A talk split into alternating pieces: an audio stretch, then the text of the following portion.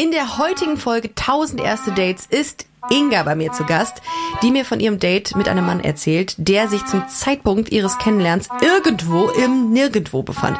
Aber die heutige Technik macht es möglich, dass man mittlerweile immer und überall miteinander matchen kann. Was für eine euphorische Welle des Austausches daraufhin losgetreten wurde und ob das Ganze auch längerfristig durch Ingas riesige Herzchenaugen betrachtet werden konnte, hört selbst. Ah, jemand, der auf mich steht. Cool. Eins, zwei, Und mein Herz natürlich. Pum, pum, pum, pum. drei, Ja, Liebe was nicht. acht, Mein Sexualtrieb hat mich ausgetrickst. 17, Und dann habe ich mich so unterm Tisch verkrochen. 72, Und dann hat er gesagt, Entweder geile Story oder tot. ach du Scheiße, mit dem fliegst du morgen in den Urlaub. 370, 500, 766, 344, 1000. Haha, das kann jetzt mal richtig in die Hose gehen. Dieses Gefühl in meinem Bauch. 1000. Erste Dates. Und jetzt ist mir Inga zugeschaltet, 40 Jahre aus Berlin, Creative Producerin. Hallo Inga. Hallo Ricarda. Wenn jemand anders 40 sagt, 40. dann 40, dann hört sich das anders an und es nee, es fühlt sich anders an, als wenn ich sage, ich bin 40. Ich sag das immer und fühle mich dann total klein, denke, guck mal, ich bin schon 40 und wenn jemand anders das sagt, denke ich, wow. Ja, das, das kriegt man Das hört sich fast frühchristlich an. Ich habe, ich bin jetzt kürzlich 35 geworden und plötzlich sagten alle so, jetzt rundet man auf. Und jetzt darf ich mich schon mit dem Gedanken anfreunden, wie es ist, 40 zu sein. Weil man natürlich ab 35. Willkommen in meiner Spalte. Na, der war gut. Damit, lustiger wird's auch heute nicht. Das, das, Nee, wir ist- sind jetzt auf den Zenit. Ab das- jetzt gehen wir zusammen den Berg runter. Ähm, Inga, schön, dass du da bist. Äh, herzlich willkommen bei 1000 erste Dates. Ich bin sehr gespannt auf deine heutige Dating-Story, die du uns mitgebracht hast. Wo, wo starten wir? Ja, das Lustige ist, dass ich heute Morgen auf dem Weg hierher noch mal kurz meiner Freundin eine Sprachnachricht geschickt habe, meinte so, ja, ich ähm, werde nachher von dem und dem Date erzählen, aber da kannten wir uns noch nicht. Und ihre Antwort war nur so, Digga, bist du dumm? Das war 2017, wir waren schon Friends. Also wir starten 2017, das 17. weiß ich. Aber auch erst seit heute Morgen.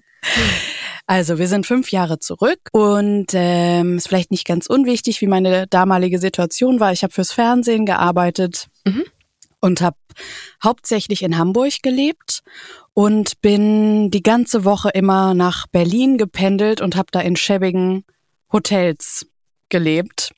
Also war eine Pendlerin, weil es mir wahnsinnig gut gefallen hat zu sagen, ja, ich bin so im Jet-Set und ich fahre immer hin und her und Berlin ist so scheiße und habe mir sehr gut darin gefallen, nicht nach Berlin zu ziehen und war gleichzeitig wahnsinnig genervt, dass nie jemand so richtig wusste, wo ich gerade bin und ist auch schwierig, den Freundeskreis so in Schach zu halten. Warum erzähle ich das? Ich glaube, es ist wichtig für den Hintergrund, dass wenn man datet, man wahrscheinlich, stand jetzt von meiner weisen 40 aus, auch immer so ein bisschen ausstrahlt, ob man gerade unstet ist.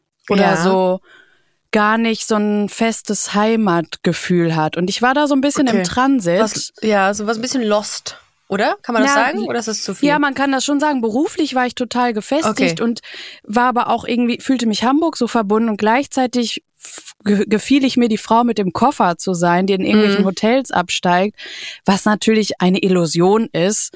Und in dieser Zeit habe ich dann das erste Mal gedacht, okay, ich mache jetzt mal Tinder an, nicht in Hamburg, sondern in Berlin. Das war für mich aufregend und es war auch wirklich mein erstes Mal Tinder. Ich war also völlig jungfräulich mit dieser App. Aber wie lange warst du zu dem damaligen Zeitpunkt Single oder warst, ja, warst du Single? Genau, ich war Single und kam aus einer Odyssee. Die letzte Verbindung zu einem Mann gab es 2016. Die ging so ein Jahr und war furchtbar und äh, war relativ gebeutelt, was ähm, Männer anbelangt. Aber du warst schon so im, im Heilungsprozess weit Ja. fortgeschritten, sage ich jetzt mal so. Also das heißt nicht, dass du irgendwie verletzt warst oder irgendwie noch, noch so angeschossen wie so ein Reh und so durch die Welt gehumpelt bist. Ja, sagen wir mal so, 2016 hat auf jeden Fall dazu geführt, dass ich mich in Therapie begeben habe. Also das okay. ist kein gutes Indiz für eine zurückliegende Beziehung, aber ein gutes Indiz für Handlungsfähigkeit einer äh, erwachsenen Frau.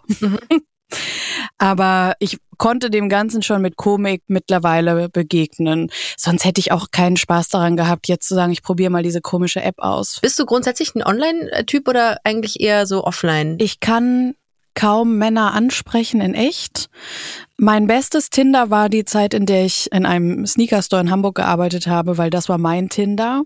Weil es war meine Show und meine Bühne und ich war in diesem kleinen Store und kannte mich aus und fühlte mich da sicher und da haben mich wahnsinnig oft Männer angesprochen und daraus entstanden auch Dates. Also wir können hier kurz ruhig mal, ruhig nur das einmal sagen, was ist der beste Laden Deutschlands, der Glory Hole Shop im Karo-Viertel in Hamburg. Das kann ich nur empfehlen. Ach so, Die ich dachte, das, hat, das ist irgendwo auf der Reeperbahn oder so, Glory Hole. Aber gut, anderes Thema. Ist es Anderes einfach- Thema. Mhm. Aber Okay. mein Online-Dating findet eher über Instagram statt, komischerweise. Ich habe viele Ah, ja. Dates über Instagram generiert, weil ich mich, glaube Okay. ich, da versuche, 360 Grad mäßig von allen Seiten zu zeigen. Also im Ja. übertragenen Sinne. Aber wie, ähm, dann war es Tinder in dem Fall und Genau. das hast du das erste Mal genutzt und hast Genau. dann aber auch schon direkt jemanden gefunden, von dem du sagtest, ja, läuft. Oder wie war das? Also bis mir jemand gefiel, war ich wirklich für eine Vorsehenscheidenentzündung.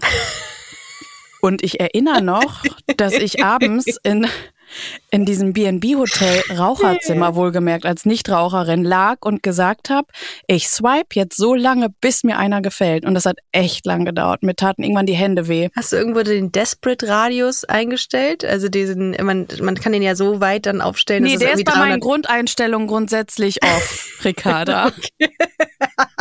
Okay. Aber schön, dass du fragst. Ja, aber Berlin hat ja auch wirklich viel Auswahl. Ich habe auch mal in Berlin geswiped. Das ist eine ganz andere Nummer als in, in Köln. Aber vielleicht ist das auch nochmal, was Frauen angeht, auch nochmal eine andere Nummer. Egal. Jedenfalls, äh, du hast sehr lange geswiped. Genau, ich hatte dann genau ein Match mit einem Mann, der einen russisch anmutenden Vornamen trug. Mhm. Wir müssen, wir müssen jetzt einen Namen geben. Nennen wir ihn doch Dimitri. Dimitri, alles klar. Gut. Und Dimitri. Mhm. Genau. Und äh, mir haben die Fotos super gefallen. Und Wie sah er aus? also ein sehr flächiges Gesicht. Also flächig im Sinne von, Also groß? ja, breit? schon, aber ja, ein großer Kopf. Wie das klingt. Nee, wenn ich, wenn ich von einem flächigen Gesicht spreche, dann meine ich eher, dass wenn man einem Menschen ins Gesicht guckt, dass von der Nase aus es gar nicht so einen Absturz gibt, sondern dass es relativ schnell in das Ah. Gebiet der Wangen übergeht. Also man sah Ah. schon einfach, der, der hatte einfach sehr, sehr slawische Züge. Der sah, war wahnsinnig schön, sah Mhm. toll aus, hatte irgendwie einen guten Glow im Gesicht, der sah frisch aus, der sah wie jemand aus, der mehr draußen als drin ist, hätte schönes dunkelbraunes Haar, so ein, wie ich es noch gelernt habe in meiner Friseursbildung, so ein Fasson-Schnitt. Ja, ich war angetan. Ich fand ihn attraktiv und er hat mich dann sofort Wie, angeschrieben. wie alt war er? War er so alt wie du? Oder Boah, jünger, älter? Äh, ja, wir waren ungefähr gleich alt. Also wir haben uns dann geschrieben und sind relativ schnell rüber geswitcht zu WhatsApp. Hat die Ko Kommunikation gestimmt? Also hast du gemerkt, okay, Sofort. das, ja? Ja, der war frech und lustig. Ah, Okay, gut. Also Mhm. so angenehm frech. Der hatte eine gute, eine angenehme Hybris, die mich nicht genervt hat. Ein Mhm. bisschen finde ich ja ganz gut. Mhm. Und der hat sich auch ein bisschen vorgewagt, hat mich auch ganz schön gepiekst. Man prüft sich ja am Ja, Anfang total. relativ schnell. Total. Und bei mir schwingt dann im Hinterkopf immer mit, dass meine Mutter mir immer sagt, ey, wenn du neue Leute kennenlernst, ob KollegInnen oder FreundInnen oder neue mögliche Partner, hör denen am Anfang genau zu. Eigentlich erzählen dir Menschen das Wichtigste direkt am Anfang. Oh ja, smarter, smarter Hinweis. Aber ich finde auch Art, die Art und Weise, wie jemand schreibt, super, super wichtig. Ja, und ist es nicht strange, dass wir das manchmal gar nicht so ausmachen können? Da ist ja auch so viel Dynamik dazwischen, aber mit manchen Leuten schreibst du sofort so gut. Und wenn man, aber wenn ich dir jetzt sagen würde, schau mal, Ricarda, hier ist ein Chat mit jemand, den mochte ich, und hier ist ein Chat mit jemand, da habe ich mich unwohl gefühlt, würdest du vielleicht von vorne, von oben drauf gucken, erstmal sagen, ich sehe die Differenz nicht so Mhm. richtig. Aber es hat ja auch viel mit dieser irgendwie ergibt sich eine Dynamik, so eine Melange aus, wie sieht der aus? Und vielleicht gibt es so zwei, drei positive Trigger, wo man denkt, okay, das ist irgendwie funny, weil jemand eine ähnliche subkulturelle Referenz hat oder so und die einmal nennt, dann fühlt man sich direkt schon so ein bisschen heimelig. Mhm. Wir hatten, wir hatten einen guten Vibe miteinander. Der war lustig, der war klug und eigentlich können wir auch im Präsens reden, weil ich ihm unterstelle, dass er immer noch lustig und klug ist. Mhm. Und ich dachte natürlich, ey, vielleicht bringt mich das dieser Stadt auch näher, sich jetzt wirklich mal zu wagen. Und ich date jetzt mal in den nächsten Tagen abends in einer Bar in Berlin. Mhm. Das Okay. war ein frommer Wunsch und des Menschen Willen ist ja sein Himmelreich. Er schickte mir dann eine Sprachnachricht und hatte diesen wunderschönen russischen Akzent, für den ich wirklich Falle. Und es ging dann darum, wann man sich denn treffen könnte. Und dann sagte er, warte, ich schicke dir ein Foto. Jetzt ist das erstmal nicht möglich. Und schickte mir ein Bild aus einem Van, aus so einem, so einem wie so ein alter Volkswagen T1 mit Blick auf ein Waldstück mitten in Schweden, im Nirgendwo. Okay. Und dann dachte ich, ah, okay, der ist im Urlaub, ne? Ja. Fair enough. Okay, wann bist du denn wieder zurück? Er so, Okay. ich habe keine Ahnung, ich bin auf Weltreise. Und du Hä, hörst aber im wann- Hintergrund aber so, Moment, wann hat er denn dü, ges- dü, Mwap, mwap, mwap. Aber äh, wann hat er denn geswiped? Also du musst den ja doch erswiped haben. Also er muss ja in Berlin gewesen sein. Wahrscheinlich Der ist er dann Berlin angegeben. Ach so. Oh, okay. Mehr ja, erstmal gut. nicht.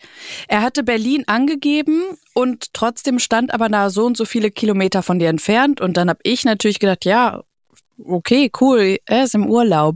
Auf jeden Fall hat er mir dann erzählt, pass auf, ich war mal ein hohes, erfolgreiches Tier in der Werbung und ich habe so mein Life gelebt und hatte die große 120 Quadratmeter Wohnung in Mitte. Alles lief gut und ich dachte so, aber warum wohnst du jetzt nicht mehr hier? Ich will doch jetzt langsam irgendwie setteln in dieser Stadt. Du bist, ich habe alles, ich habe so viel auf den projiziert. Das muss man leider einfach auch mal sagen an dieser Mhm. Stelle. Es war mein erstes Mal Tinder, es war mein erstes Match und das erste Mal, dass ich mir vorgenommen habe, in Berlin zu daten. Und die romantische Nudel in mir hat all ihre Wunschvorstellung auf diesen einen Mann projiziert. Und sehr Das- weit schon geplant, ne? Ja, Okay. das ist immer gut. Mhm. Als, als Rat kann ich das nur allen mitgeben. Ganz viel projizieren, super viele Erwartungen aufbauen und die alle dem anderen überstülpen wie so ein volles äh, Glas Weizenbier ist mega.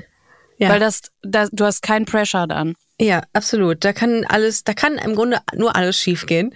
Mhm. Okay, dann war er in Schweden. Aber wie ging's weiter? Naja, auf jeden Fall habe ich ihn dann gefragt, warum er dort ist. Und dann hat er mir eben erzählt, dass er irgendwann an so einem Punkt war, wo er sich dachte, Alter, das will ich alles nicht mehr. Und er hatte damals auch eine Partnerin, eine Freundin. Und dann haben die alles verkauft, was sie hatten. Und haben sich diesen Bus gekauft und ihn ausgebaut und wollten sich auf Weltreise begeben.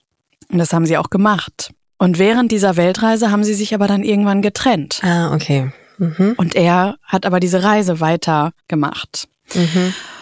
Und dadurch, dass er jetzt eben irgendwo rechts oder links von irgendeinem Fjord lag mit diesem Bus wir beide jetzt noch nicht genau wussten, wann er das nächste Mal überhaupt wieder in Deutschland ist, aber gleichzeitig auch den Kontakt zueinander so nett fanden, haben wir einfach erstmal einfach weitergemacht und haben uns wahnsinnig viele Sprachnachrichten geschickt und manchmal auch telefoniert und haben uns natürlich so live durch den Tag des anderen getwittert. Das geht mit mir relativ gut, weil ich das einerseits liebe und andererseits halte ich das auch für sehr gefährlich. Oh, es ist dann auch schwierig, sich da so abzugrenzen und nicht noch nicht zu viel auf eine Unbekannte zu setzen, die einem noch nie samt der Physiognomie und der, der Stimme und all der Präsenz einem vor Augen gesessen hat. Aber das ist natürlich passiert. Ganz kurze Nachfrage. Der Bitte. war schon lange Single? Also wie lange war die Trennung her? Weil das ist ja auch manchmal so, dass sich Menschen dann Noch nicht lange. Nicht lange. Nee. Weil das finde ich immer schwierig, wenn man irgendwie weiß, da ist jemand, der hat sich erst vor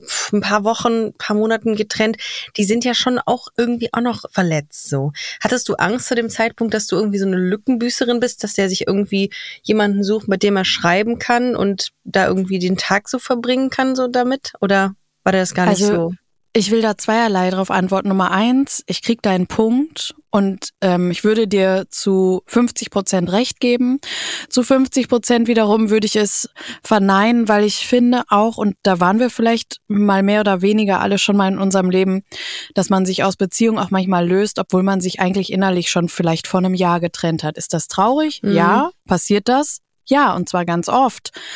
Ich glaube, Leute sind manchmal drei, vier Jahre zu lange in einer Beziehung. Dann muss man eben so, so viele Schlaufen drehen. Aber das impliziert für mich auch, dass ich keine Regel dafür festsetzen wollen würde, auch nicht in meinem Freundinnenkreis zu sagen, date den mal lieber nicht, der ist ja erst seit einem halben Jahr Single, sondern guck ihn dir an, hör ihn dir an und schau, wie er sich verhält. Also Action speaks louder than words. Und ich finde schon, dass man jemand eine Chance geben sollte, auch wenn er gerade erst seit einem halben Jahr wieder frei ist, weil ich, ey, jeder Jack ist anders, ne? Ich frage das auch nur, weil ich selber in so einer Situation war, dass ich jemanden ge gedatet habe und ich war ein halbes Jahr Single, habe mir eingeredet, ja, easy, ich brauche niemanden. Haha, ich date Mhm. jetzt und habe dann während des Dates gemerkt, ey, ich rede so viel von meiner Ex-Freundin, ich bin noch Ja. so angeschossen Ja. und da war mir das klar und dann hat dieses Date, was ich damals getroffen habe, gesagt, Erika, ey, die ist ja noch super präsent bei dir. Es war mir richtig peinlich und darum kam ich dann nur drauf. Aber du hast vollkommen recht. Du musst natürlich gucken, wie, also klar, man kann sich auch schon Jahre vorher irgendwie abgenabelt haben. Klar. Also das ist immer individuell unterschiedlich. Aber ich dachte, in dem Fall ist das irgendwie, war der genau, aber in dem Fall hast leider du recht. Damn it. Okay. In dem Fall hast leider du recht. Und natürlich, das sind die anderen 50 Prozent, wo ich dir komplett zustimme. Und das sind für mich dann auch so emotionale Zumutungen. Wenn man selber das merkt, so wie du, Ja. und dann transparent ist und sagt, Voll. weißt du was, das ist alles noch zu doll und zu all I can't. Hier war es so, dass es alles erstmal sehr flirty war und ich Mhm. auch an einem Punkt in meinem Leben, wo ich sehr gut darin war, mir selber Dinge schön zu reden und sehr gut zu pitchen, sodass die Mhm. gut klingen. Ja. Und ich habe mir wahnsinnig gefallen in diesem, ey, mein erstes Tinder-Match ist irgendwo auf dieser Welt und der gefällt mir gut und der ist Single und das ist doch erstmal alles toll. Und ich habe völlig außen vor gelassen, dass das hier nie auf was Ernstes hinauslaufen wird, weil er dann irgendwann, je ehrlicher man wird, wir haben ja auch telefoniert dann zusammen und ähm, der irgendwann auch mal und da kommt meine Mutter, hör den Leuten am Anfang zu, gesagt hat, also ich will jetzt nicht in die nächste feste Beziehung, ne? Ich will jetzt erstmal gucken, was ich hier eigentlich will. Und mein Kopf ist so, dass er sich denkt, ich höre, was du sagst, aber try me. Mich muss man ja erleben. Und du denkst, der Satz klingt für immer dumm. Der wird zu keinem Zeitpunkt bei Ah. irgendwem klug klingen, oder? Okay, ja. Also- Also, du wolltest ihn über, du hast, hast dir gedacht, irgendwie, äh, warte mal, erstmal ab, so nach dem Motto. Ja. Okay. Ja, aber warum denn nicht? Ich finde, das ist, das zeugt von einem sehr äh, starken Selbstbewusstsein und finde ich eigentlich gar nicht so schlecht. Es kann natürlich sein, aber das äh, wirst du mir jetzt sicherlich erzählen, dass das dann irgendwie eine Wendung nimmt. Naja, es ist natürlich ein, ein Selbstbewusstsein, gleichzeitig ist es aber auch eine recht ungesunde Naivität, weil was ja toll wäre, was für mich das wahre Selbstbewusstsein gewesen wäre, wäre zu sagen, ich gehe mit mir selber nochmal kurz in den Dialog und sage, okay, Inga, der Typ hat dir gerade gesagt, das wird hier nichts. Bist du denn bereit, vielleicht einfach nur eine Nacht mit dem zu verbringen? Wenn nicht, dann musst du jetzt klar für dich dich abgrenzen und sagen, ey, Danke für die Korrespondenz. 14 von 10 Sternen. Das war schön. Gute Reise. Ja, aber wenn man so daran schon hängt, also wenn man so irgendwie so eine Beziehung irgendwie schon so emotional aufbaut, auch wenn sie über auf Distanz ist, dann kann ich verstehen, dass du das nicht sofort irgendwie loslässt. Klar hat er das sehr klar gesagt, was ich auch gut finde, dass er sehr klar ist in Voll. dem, was er meinte. Ja, ja. Mhm. Aber ähm, dass du jetzt nicht sofort sagst, okay, dann nicht, das kann ich auch verstehen. Habt ihr weitergeschrieben? Also ging es Ja. dann genau in der Intensität auch so weiter? Ja, es ging in der Intensität weiter, weil mein Plan war ja, ich performe jetzt maximal.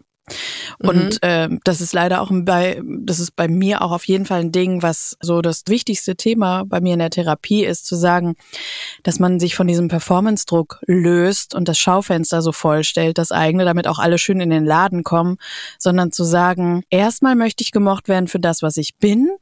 Und wenn ich hier und da noch ein bisschen was draufpacke und mal solche Performance-Momente habe, dann ist das nice to have. Aber die Basis sollte immer sein, dass man gemocht wird für, ja, für so, so diese Dienstagmorgende, wie man da so ist. Und ich versuche einfach oder habe immer Vergangenheit, ganz wichtig. Ich habe in der Vergangenheit sehr oft versucht, Männern das Gefühl zu geben, bei mir ist immer Samstagnacht. Immer alles ist alles bunt und immer Mhm. ist gute Laune und hier, ich habe was gekocht und hier, ich habe ein buntes Kleid an, dies und jenes. Und genau das habe ich an diesem Menschen natürlich damals dann auch ausgelebt und Mhm. habe einfach überperformt, weil das kann ich und da bin ich safe. Um nochmal auf das Bild des Schaufensters zurückzukommen, ist er denn in den Laden reingegangen? Also war das für ihn etwas, wo er sich äh, gerne aufgehalten Ja. hat in diesem Laden?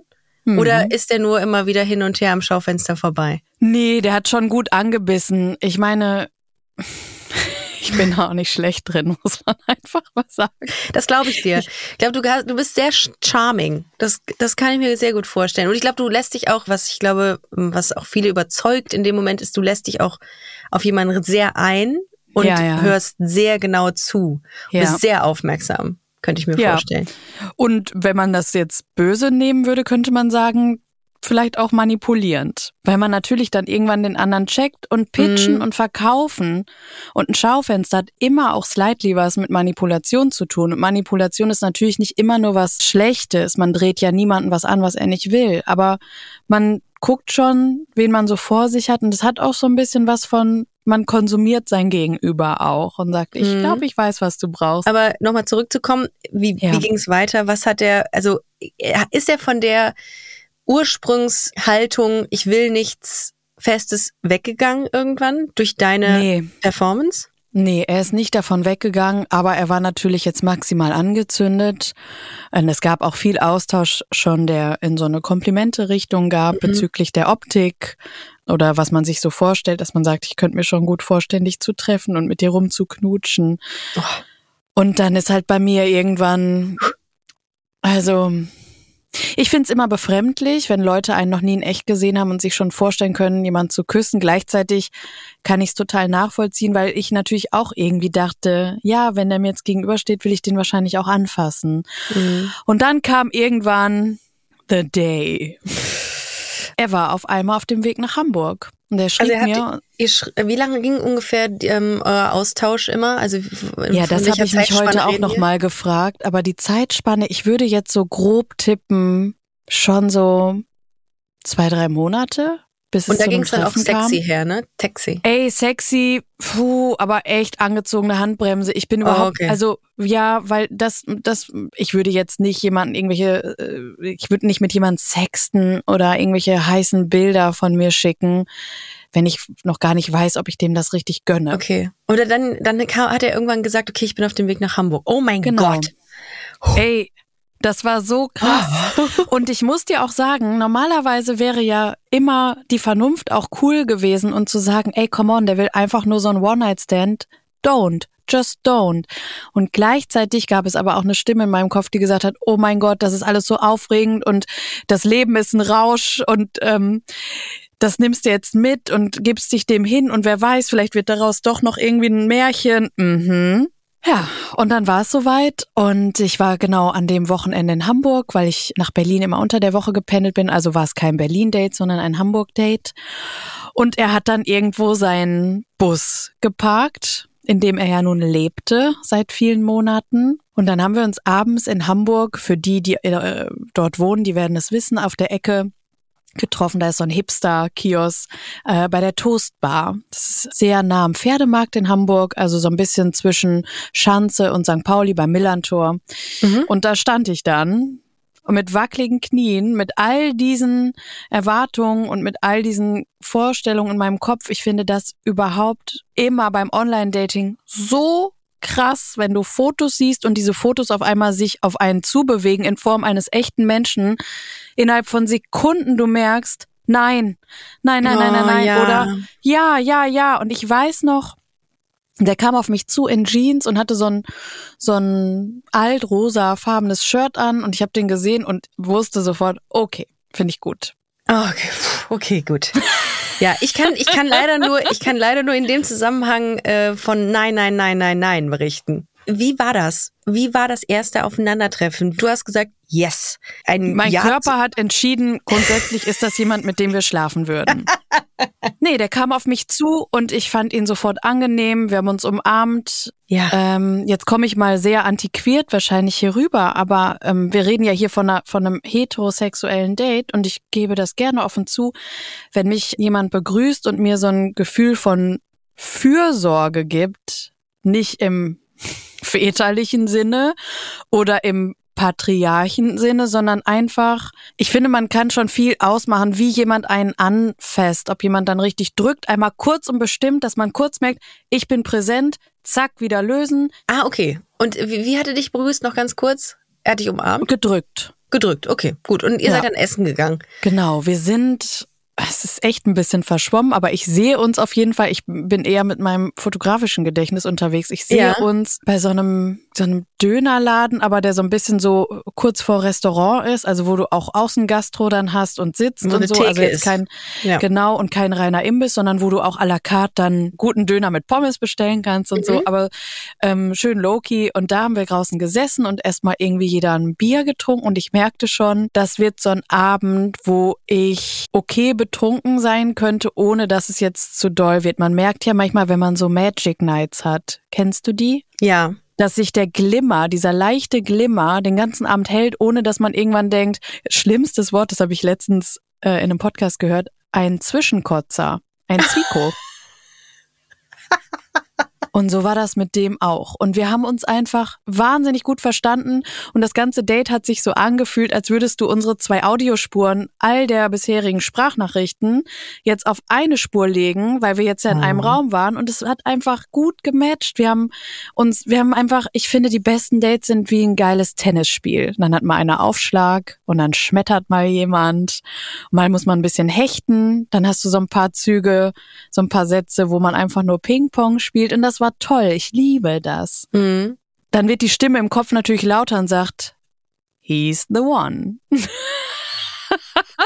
Hat er was gemacht, Ja. wo du gesagt hast, okay, geil, das will ich öfter? Also es gibt keinen signifikanten Punkt, an dem ich das ausmachen könnte, aber der hat einfach grundsätzlich so einen angenehmen Intellekt gehabt. Also Humor und Intellekt und das hat sich immer so schön, es war so ein geiles Wechselspiel. Der war nicht belehrend, aber ich habe trotzdem Sachen gehört, die ich vorher noch nicht wusste. Der hat mir aber auch jetzt nicht irgendwie versucht, die Welt zu erklären. Ich habe gemerkt, dass der merkt, dass er hier jemand gegenüber sitzen hat, der auch ein Sendebedürfnis hat, der auch beklatscht werden will, Applaus haben will. Und ähm, das ist für mich immer sehr gut, wenn ich dann auch so richtig stattfinden kann und nicht denke, ich beiß mir jetzt auf die Zunge ähm, und muss mal ein bisschen hier den zurückrudern. Und du konntest du sein, das ist ja, das ist ja ich mega war ganz ich selbst. Wie ging das weiter? Wie ging das äh, Date aus? Habt ihr euch noch geküsst? Seid ihr zu Hause? Was, wie ging's weiter? Wir sind dann irgendwann noch in diese Toastbar und jetzt musst du mich entschuldigen, aber da jetzt wird es so langsam, kriegt es so ein, so ein slightly so ein Moment wie Leo DiCaprio, wie er aus seinem Lambo aussteigt bei Wolf of Wall Street, also wo er ja nur noch so am Crawlen ist und in seiner Wahrnehmung war er aber noch super tight und noch richtig am Start und im Leben und alle Synapsen noch an. Ich glaube, wir werden dann irgendwann sehr besoffen. Let's face it Mhm. in unserer Wahrnehmung waren wir super klar. Ne? Deswegen weiß ich nicht genau. Ich glaube, wir haben uns ein Taxi irgendwann genommen zu mir und ich und die Ansage war von ihm recht klar. Ich wusste ja, dass er in seinem Bus lebt und er hat gesagt, ich komme noch mit zu dir. Und das war für dich in Ordnung? Da hast du gesagt, Ey, ja. normalerweise, ja, normalerweise, das ist toll. Normalerweise bin ich voll der Eddie-Kontrolleddy. Ja. Also ich schlafe aus Prinzip mit Menschen nicht bei meiner ersten Verabredung. Aha. Okay. Und eigentlich kann ich mir selber auch dabei zugucken, dass wenn ich das mache, weiß ich selber auch schon, na Inga, merkst du selber, ne? Das ist jetzt hier auch, du nimmst es jetzt einfach nur noch mit, weil du eigentlich schon weißt, du wirst ihn wahrscheinlich nie wiedersehen. Normalerweise bin ich auch ein großer Schisser, das muss man auch dazu sagen. Ich habe auch Angst, Leute beim ersten Mal mit in meine Wohnung zu nehmen, weil ich denke, you never know. Aber ich habe mich mit dem einfach gut gefühlt und wohl gefühlt und ähm, habe ihn dann mit in meine Wohnung genommen. Und während wir jetzt beide gerade da so rüber reden, habe ich auf, ich kann auf jeden Fall noch picturen von meinem inneren Auge wieder außer als er über mir war. Ich speichere sowas leider fotografisch ab. Und ich weiß, dass mir das gefallen hat. Ah, okay. Das wäre meine nächste aus. Frage gewesen. Okay. Nee, das sah gut aus beim, beim, du, manche Leute sehen einfach wahnsinnig schön aus beim Bumsen. Ja, ja, glaube Ne? ich. Äh, Aber auch andere nicht. Und wie, wie war das? Also, ihr hattet Sex dann? Oder nehme Ja. ich an? Und wie war das am nächsten Tag? Also wir haben vor allem ganz gut miteinander in diesem Bett geschlafen, also nach dem Miteinander schlafen. Also ich fand Mhm. das nicht unangenehm, den in meinem Bett zu haben. Und es war auch ein total schönes Aufwachen. Der war sehr kuschelig morgens und war auch so eine Morgenperson. Der war auch morgens schon sehr ange, angezündet, angeknipst, scharf gestellt. Und wir haben irgendwie auch nochmal so den Abend nochmal retrospektiv betrachtet und haben viel gelacht darüber. Und es war total angenehm. Ja, und dann irgendwann haben wir uns angezogen und ich weiß noch, dass ich mit einer Freundin verabredet war, weil unsere Ausgehnacht war Freitag und nun hatten wir es Samstagmittag. Und wir liefen dann beide so verstrahlt durch mein Viertel, das war damals Hamburg-Ottensen, und so am Bahnhof Altona vorbei. Und irgendwann wusste ich, jetzt muss ich nach links zu meiner Verabredung und er wird gerade ausgehen und dann wurd's oll. Weil wir waren die ganze Zeit gut drauf miteinander, aber jetzt kam natürlich der kleine Presslufthammer in mir, der die ganze Zeit gesagt hat, jetzt frag doch, du willst den doch noch mal wiedersehen. Und die andere Stimme in meinem Kopf war so, yo, er gibt uns aber gar kein Signal, dass das, wir wissen doch hier alle, woran wir sind. Und ich hasse diese Momente. Und ich finde, und wahrscheinlich geben mir jetzt einige Leute recht, es gibt nichts Schöneres, als wenn du ein Date hast und jemand dich verabschiedet und sagt, was machst du denn morgen? Oder was machst du denn ja. übermorgen? Ja. Und dass jemand in die Hand nimmt und einem einfach so eine Zuversicht gibt und Ja. weiß, ey, ich will wieder mit dir abhängen. Voll. Hier gab's ja gar nichts zu erwarten. Und ich habe dann einfach, und das werde ich nicht vergessen, es war so räudig, man muss dazu wissen, wenn man in, in Altona wohnt, da ist äh, samstags Wochenmarkt. Mhm. Und der streckt sich hinten über die große Bergstraße und da ist so ein Stand, da verkauft jemand nur Hundefutter. Und davor sitzen die ganzen Besitzer, äh, die, die Besitzer stehen, die Hunde sitzen und kaufen da so Frischfleisch für Hunde oder auch äh, vegane Snacks für Hunde und so. Und es riecht natürlich da teuflisch nach Pansen. Und wir standen auf der Höhe von diesem komischen Hundefuttermarkt standen. Es roch irgendwie nach diesem Hundefutter und ich fühlte mich irgendwie eklig, weil ich nicht geduscht hatte und war noch so im Halbkater und habe dann versucht zu fragen, ob wir uns nicht doch noch mal wiedersehen und er dann sagte, ja, aber Inga, wir haben das ja besprochen, dass das einmalig ist. Oh. Jetzt wird der Pansengeruch gerade viel deutlicher nach dieser ja, Aussage. jetzt hat also wirklich der Pansengeruch war war das einzige, was jetzt auch gepasst hat. Also im Grunde war das die Geruchsübersetzung ja. des So, die- Verbalen und der die- Stimmung. Ja. Ja, es Krass. war der Geruch zur Stimmung. So. Okay. Und für mich war grundsätzlich, seit ich mich erinnern kann, seit ich ein Kind bin, sind für mich Verabschiedungen ganz schlimm. Selbst von FreundInnen. Weil immer, wenn was Schönes passiert und man sich trifft, denke ich, oh nein, jetzt ist es gleich vorbei. Wie wenn man einen Joghurtbecher anfängt und weiß, irgendwann kratzt man auf dem Boden und dann ist es vorbei und dann will man was Neues aufmachen. Und ich finde, wenn du dich dann nicht adäquat von jemand verabschieden kannst und dann auch noch weißt, es kommt jetzt hier nichts mehr, ist das einfach scheiße. Und so trennten sich unsere Wege und ich ging nach links zu meiner Freundin und habe den ganzen Nachmittag bei ihr auf dem Sofa gesessen und geheult und habe von diesem Menschen nichts mehr gehört und habe ihm noch völlig traurig ein, zwei Mal geschrieben, woraufhin er nur schrieb, na Inga, jetzt haben wir den Salat, jetzt hast du dich ja in mich verknallt. Um das ganze final abzuschließen, gab es noch einen richtigen Mindfuck-Moment und der kam zwei Monate später. Wir machen jetzt hier einen Break Mhm. irgendwann so okay darüber hinweg. Und nach zwei Monaten sitze ich mit genau der gleichen Freundin im Zug von Berlin nach Hamburg. Mein Handy vor mir auf dem Tisch. Zwischen uns. Zwei Monate nichts von dem gehört. Und auf einmal ploppt eine Nachricht auf, wo drauf steht, WhatsApp von Dimitri. Und meine Freundin guckt mich an und sagt, oh mein Gott, Inga, mach die Nachricht auf. Und ich so, äh, äh, äh, äh, äh, ich spiele Hard to Get.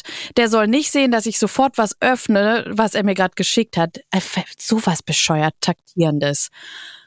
Eine Stunde später denke ich, ah, okay, jetzt mache ich sie auf. Und mach die Nachricht auf und dann steht da nur, die Nachricht wurde von Dimitri gelöscht. Oh no. Bis heute weiß ich nicht, was da drin war. Wir können ja mal mutmaßen, hey, vielleicht wollte der wieder Kontakt und hat sich gedacht, vielleicht ist sie sauer. Aber, oh Mann, das ist doch jetzt, wie unbefriedigend das dann auch für dich war in dem Moment. Horror. Oh Horror. Mann. Was hast du daraus gezogen so aus diesem Date? Also ähm, was ich so merke, ist natürlich, dass man sich sehr schnell in etwas verlieren kann, was irgendwie auch viel mit Fantasie zu tun hat. Man hat irgendwie Bock darauf und irgendwie, ich weiß nicht, es ist auch irgendwie schwierig, seine Erwartungshaltung so runterzuschrauben irgendwie. Ne? Also das ist, ich glaube, das ist so sch schwierig, weil du ja auch wahrscheinlich so ein extrem positiv gestimmter, enthusiastischer Mensch bist, der sich nicht so bremsen kann. Du bist halt sehr emotional, glaube ich, und impulsiv. Und wenn du was fühlst, dann fühlst du es richtig.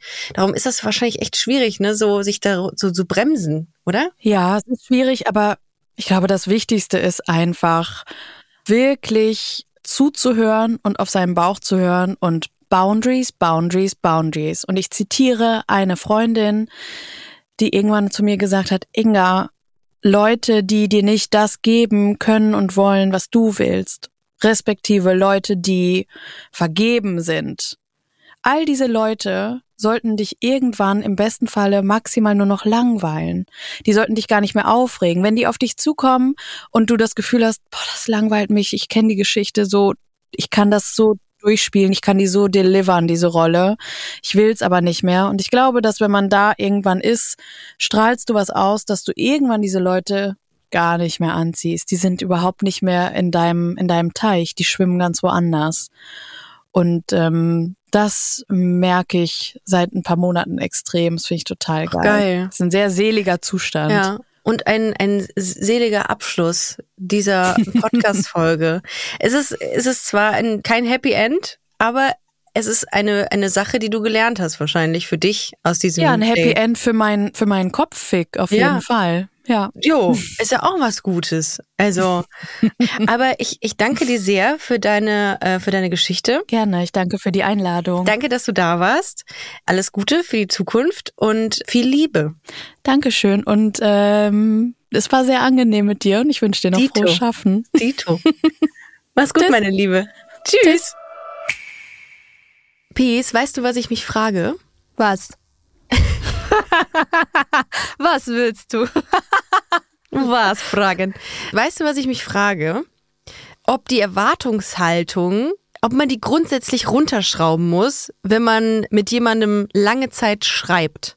Weil da passiert ja in der Zeit, in der man miteinander kommuniziert und sich nicht sieht, sehr viel im eigenen Kopf. Ja, Und ich, ich habe mich gefragt während des Gesprächs mit Inga, ob man sich immer sowas, dass man sich irgendwie, irgendwie runterpegeln muss, dass man sagt, ey, und sie immer wieder auf den Boden der Tatsache holen muss, weil man ja irgendwie dann, weil die Fantasie mit einem ja durchgeht, wie toll derjenige dann sein könnte, wenn man ihn dann endlich sieht. total. Ich persönlich würde auch sagen, aus eigener Erfahrung, wo ich vielleicht auch mal, vielleicht auch zu lange mit jemandem vor einem Treffen nur geschrieben habe oder so, dass ich das mittlerweile eigentlich so gut wie vermeiden wollen würde, weil eben dann der Kontrast oft zu krass sein kann, was man sich da selber schon überlegt hat zu dem Menschen und wer dann letztendlich aber vor einem steht und dafür kann die Person ja nicht mal Nee, was. voll. Du hast dir das einfach selber ausgedacht mit deinen Wünschen und Bedürfnissen Ja, genau. und dann dir die Sachen rausgepickt, die die Person vielleicht gesagt hat, aber Ja. das ist gar keine Garantie für ein tolles Date. Ich hatte das nämlich auch, dass ich zweimal ein Date hatte, bei dem ich recht enttäuscht war über die Person. Das heißt, total bescheuert. Natürlich war die toll, die Person, aber ich habe in meinem Kopf so ganz viele Dinge schon gehabt, die diese Person ausmacht und das kam da natürlich nicht. Auch total vorurteilsbelastet eigentlich, ne, wenn man das so sieht.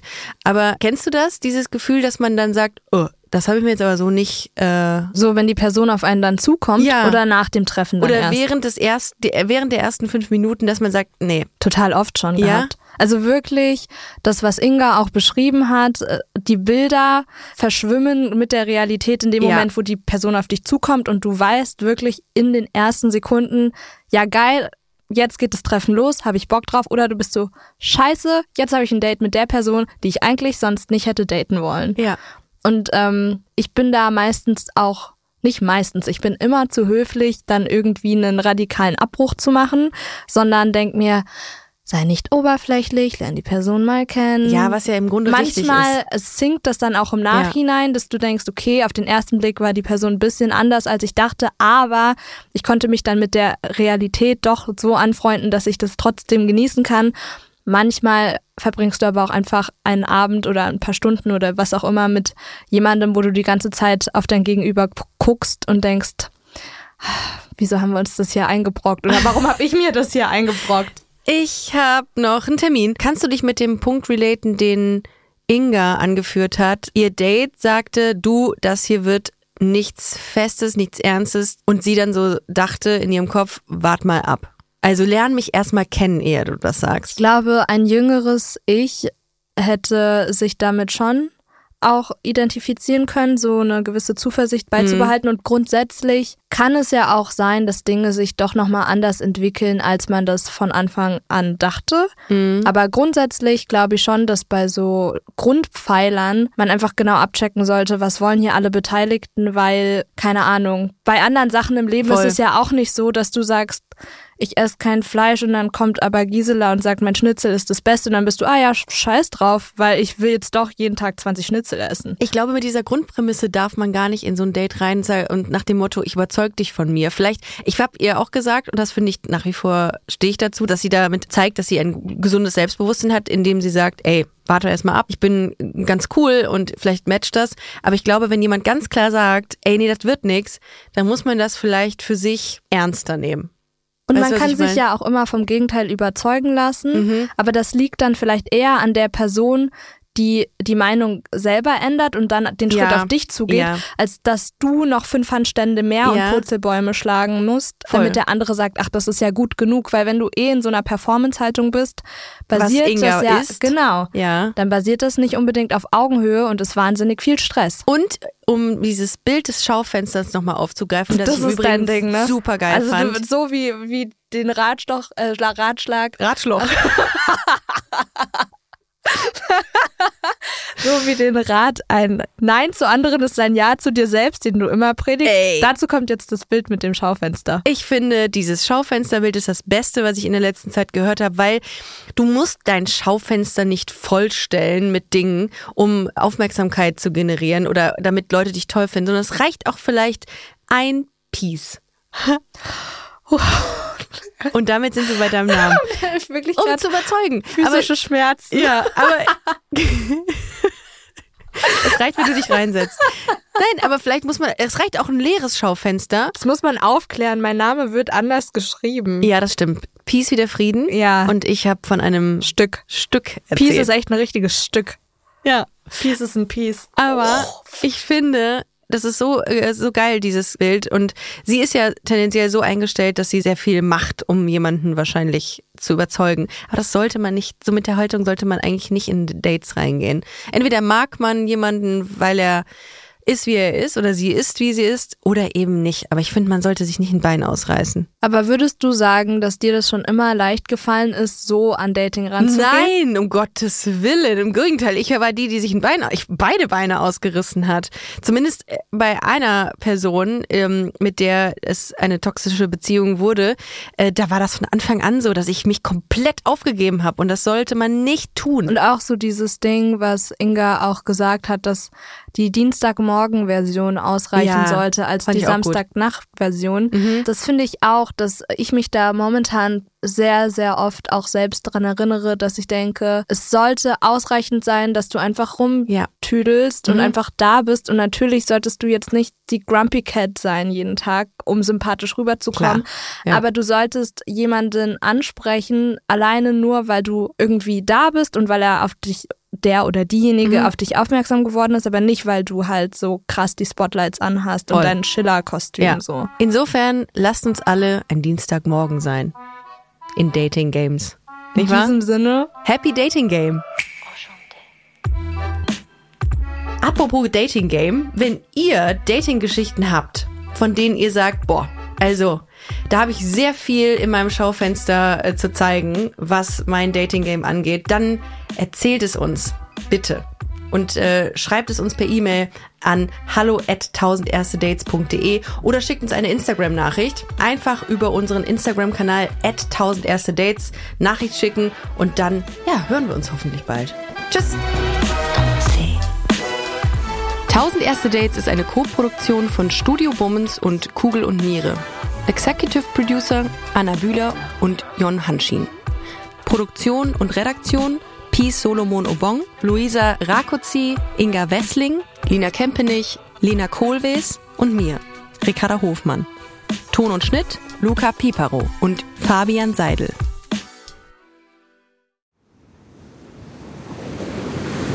Wie sein Auge war auch der ganze Mensch Monet.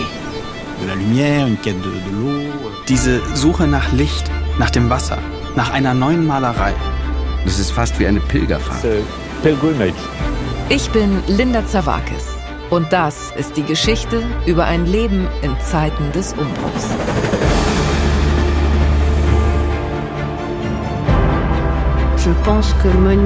Monet selbst steht als Künstler für die Erneuerung einer Definition dessen, was Kunst überhaupt ist. Er macht das Gegenteil von dem, was vernünftig gewesen wäre. Da als junger Mensch zu sagen, das interessiert mich nicht, ich gehe den Weg nicht mit, das ist schon ungeheuerlich. Ich habe es satt. Ich werde dir nie wieder schreiben. Da kannst du sicher sein. Monet geht es um Monet, um sein eigenes Werk. Tu bois du vin? Es lebe Claude. Sein Weg nach oben führt in die Einsamkeit. Meine arme Frau hat den Kampf um ihr Leben heute Morgen verloren. Ich bin alleine mit den Kindern. Er schrieb einmal einen Brief, in dem er sich fragte, ob die Klippe jetzt gleich über ihm zusammenbrechen würde. So wie sein ganzes Leben in diesem Augenblick. Monet. Zeiten des Umbruchs. Überall, wo es Podcasts gibt.